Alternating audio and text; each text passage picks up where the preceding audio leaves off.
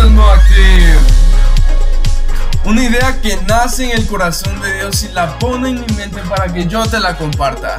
La idea es que podamos crecer sin importar el lugar en el que estemos. Así que empecemos.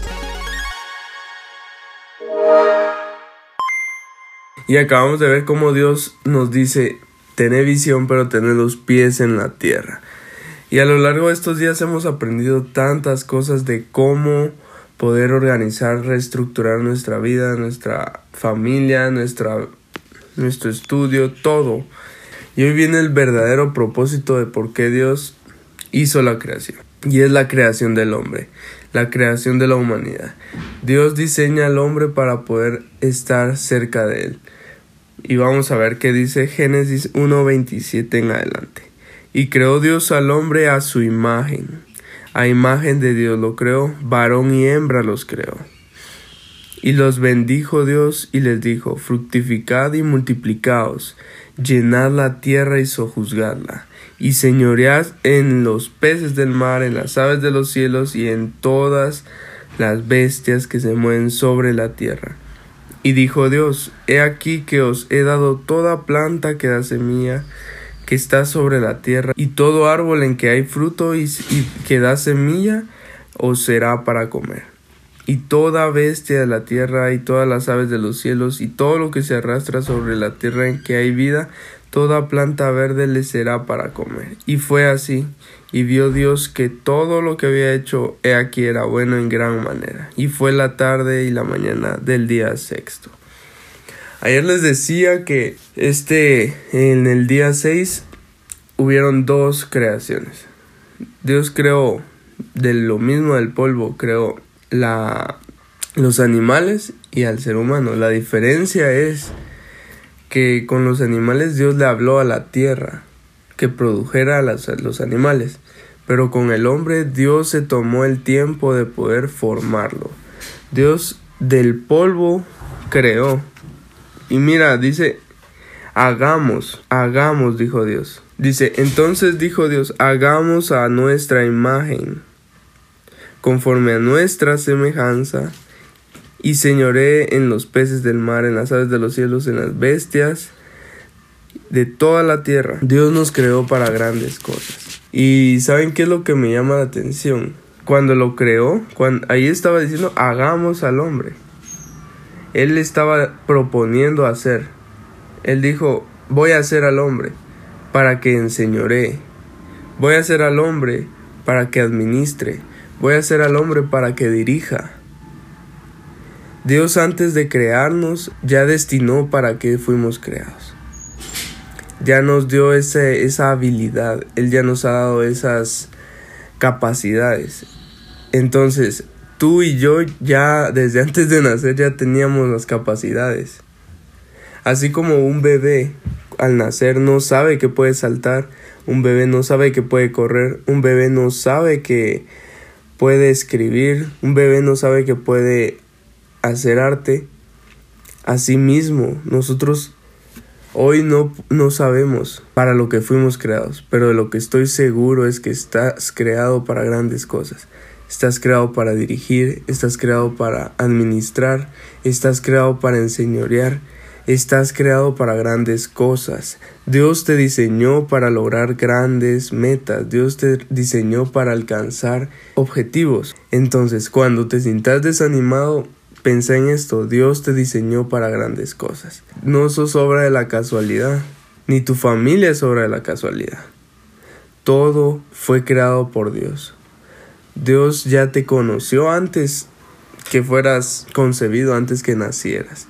Él te conoció en su corazón. En la eternidad Él ya te conocía. Y de la misma forma, Él ya nos conocía. Y es por eso que Él se tomó el tiempo de poder diseñar al hombre paso a paso.